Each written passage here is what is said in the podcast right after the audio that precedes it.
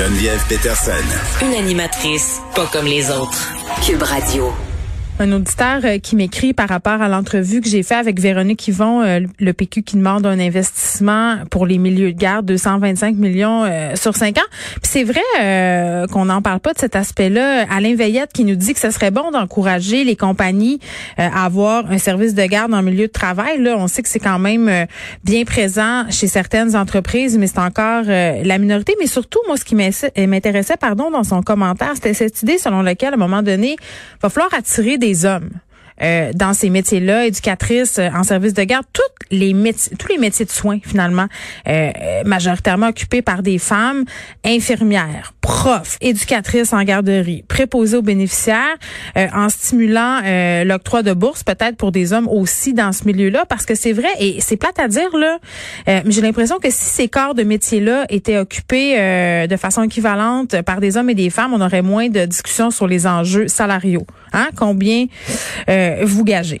Voilà. Euh, on parle avec Jean-Louis Fortin, directeur du bureau d'enquête. Salut Jean-Louis. Bonjour Geneviève. Écoute, tu voulais qu'on revienne sur un gros dossier que vous avez fait euh, sur les plus grands pollueurs du Québec. c'est drôle parce que la semaine passée, on discutait à l'émission avec Karel Méran, qui est un spécialiste du recyclage. Ça n'a rien à voir avec les grands pollueurs, tu vas me dire, mais encore, je me disais, je ne sais pas comment on va faire pour réintéresser les gens à la question environnementale. On était dans une grande discussion avant la pandémie sur la crise climatique. Euh, puis j'ai l'impression qu'on a fait euh, des pas en arrière. Donc ce dossier-là, à mon sens, tombe à point.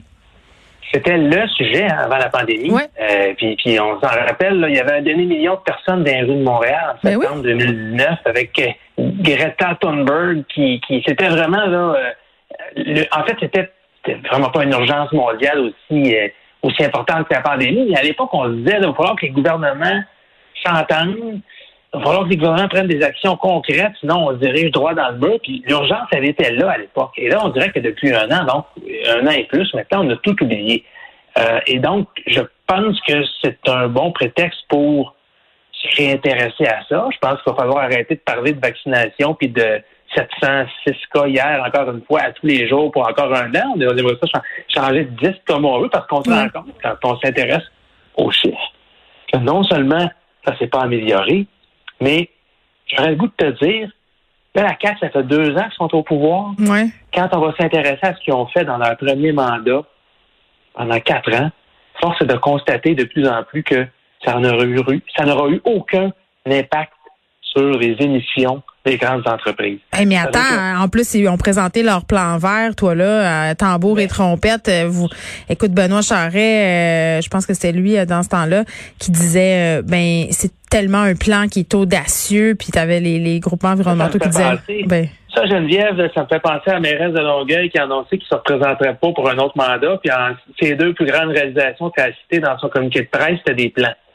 Oups. Je te demande pas de me citer tes plans, je te demande de me citer qu'est-ce que tu as réalisé, qu'est-ce que tu as fait. Parce que sinon, si chaque gouvernement, si chaque gouvernement qui se succède a laissé juste un beau document, une belle présentation PowerPoint, qu'est-ce qu'on pourrait faire en 2030? ça prend là, du concret à un moment donné aussi. Bon. Et quand on regarde ce que concrètement il s'est passé dans les dernières années, mm. on se rend compte que euh, le deux tiers des entreprises dans notre top 100 des 100 pollueurs euh, émettent plus de gaz à effet de serre qu'en 2012, le deux tiers. Alors, il, y a, de quoi être préoccupé. Et là, ben, on a tendu le micro à Benoît Charette pour lui demander quand est-ce qu'on va avoir une amélioration. Mm-hmm. Puis là, la citation, c'est je vais espérer une certaine stabilisation de nos émissions d'ici 2024. Ah, ben c'est ça, mais ils sont bons là-dedans, les espoirs. Là. J'interpellais Isabelle Charret euh, sur la violence conjugale, puis elle, me elle se disait préoccupée. c'est parce qu'à un moment donné... Mais c'est parce que je doute pas de ses, bonnes intentions à Benoît Charette ben pour la coalition Avenir Québec, là, mais c'est qu'à un moment donné, il faut être un peu plus euh, un peu plus coercitif avec les grandes entreprises. Puis le problème, et ça, mes collègues Annabelle Blais et Charles Cavalier l'ont très bien démontré en fin de semaine, c'est la, fameuse bourse du carbone dans laquelle on s'est embarqué comme société. Oui, la solution miracle. Oui, ben, à la base, c'est une bonne idée. Hein. Mm-hmm. on, va faire, euh, on va créer un marché spéculatif pour que polluer ça coûte de plus en plus cher. Ça veut dire fixer un plafond sur le nombre de tonnes de gaz à effet de serre qu'on a le droit d'émettre. Si tu veux en émettre une tonne, il faut que tu l'achètes, ta tonne. Puis comme ben, il y a un nombre limité de tonnes à vendre, ben, il va y avoir des. Il va avoir un, jeu de concurrence, puis euh, moi j'offre plus pour pouvoir émettre une tonne, etc. Donc, ultimement, ce qu'on espérait, c'est que les entreprises, plutôt que d'avoir acheté des tonnes de gaz à effet de serre toujours plus cher, ben, se mettent à arrêter de polluer. Ça, c'était en, théorie.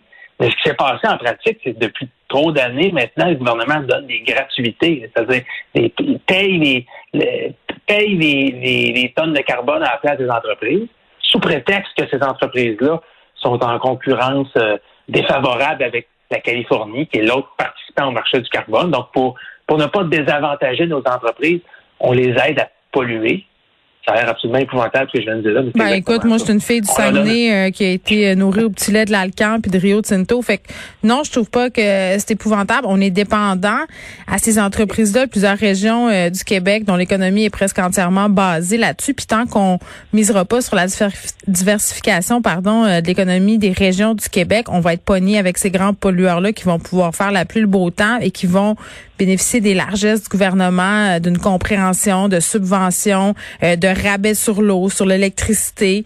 Euh, ça finira jamais. Il va falloir, il va falloir le mettre notre pied à terre, les prendre les décisions, mais c'est sûr que ça va faire mal parce que, tu sais, juste pour euh, par exemple, GNL au Saguenay, euh, c'est un projet quand même qui fait vraiment pas l'unanimité, puis ça à l'échelle planétaire. Puis la plupart des habitants de la région étaient pour GNL. Ben, ça, ça me fait bon. Tu parles de décision politique. Simon McKinnis, c'est un peu la même chose.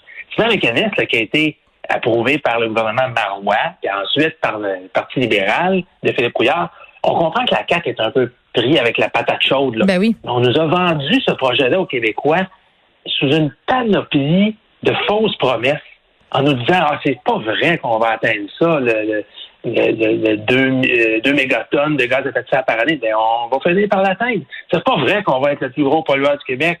L'entreprise va devenir le plus gros pollueur du Québec. Ah, on va utiliser de la biomasse. Mais j'ai hâte d'en voir la couleur de la biomasse, n'est pas encore utilisée. Donc, on nous a vendu ça aux Québécois pour à peu près 200 jobs en Gaspésie. Puis malheureusement, puis euh, il faut, il faut c'est important le développement économique, qu'on s'entende bien, pour que les gens travaillent partout au Québec. Mais en utilisant, bon, est-ce que c'était la meilleure, est-ce qu'avec le recul, c'était le meilleur projet, puis est-ce qu'on est-ce qu'on était parfaitement transparent au moment de vendre ça aux Québécois? Euh, la réponse qui semble se dégager aujourd'hui, c'est non. Alors, on se retrouve, le plus gros pollueur du Québec, on l'a bâti dans la dernière décennie. Ben, t'as raison. C'est pas une relique. Mais en même temps, Jean-Louis, euh, tu sais, euh, il y a la volonté politique, mais il y a aussi le travail de déconstruction qu'il faut faire avec les gens.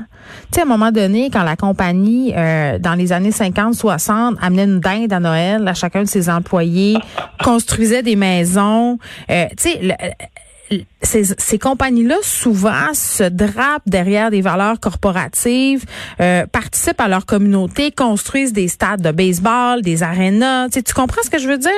Fait que c'est toute une communauté qui est tissée autour de ces multi euh, euh, de la pollution finalement, des, des, des compagnies qui sont complètement euh, qui pratiquent une hégémonie sur des régions au complet. Puis après ça, tu sais, tu peux pas demander aux travailleurs d'aller voter contre. C'est ce qui met le chèque sur la c'est c'est ce qui fait jouer au hockey le petit dernier. Tu sais, ce sont des compagnies qui sont tentaculaires dans la vie communautaire de ces régions-là. Puis ça, c'est un problème. Puis je ne sais pas comment on va sortir de ça. Pour vrai, j'en ai aucune idée.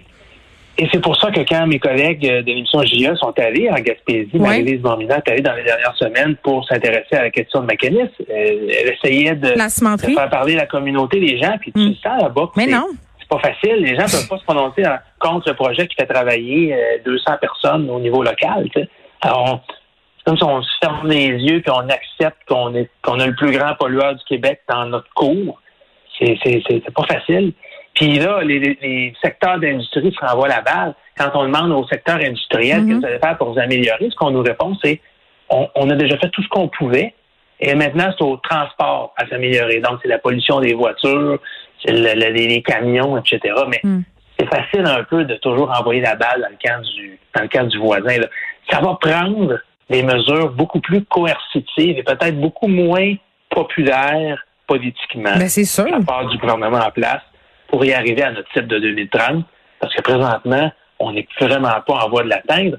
Puis au niveau environnemental, je comprends que la dernière élection n'a vraiment pas porté sur l'environnement.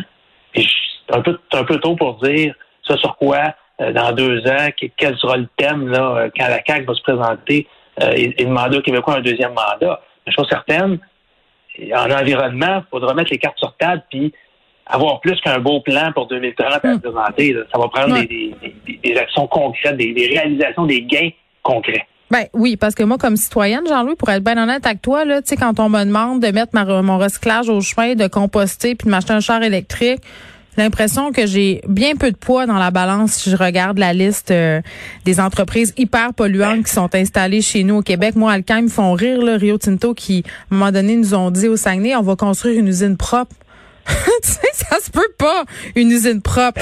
Mais bref, euh, va falloir se pencher euh, sur tout ça parce que l'urgence climatique, là, tous les experts euh, qui tiraient la sonnette d'alarme avant la pandémie la retirent à nouveau. Les, les problèmes climatiques se sont pas envolés. Au contraire, on a euh, les effets de tout ça à tous les jours ici au Québec. Puis on est un des, des continents les plus touchés par le réchauffement climatique. Fait qu'à un moment donné, il va falloir qu'on prenne des décisions qui font pas l'affaire du monde, mais qui vont faire l'affaire peut-être de nos enfants puis de nos petits-enfants. Jean-Loup Fortin, merci qui est directeur euh, du bureau d'enquête. On peut lire euh, ce dossier-là sur le site web du Journal de Montréal, les plus grands pollueurs au Québec.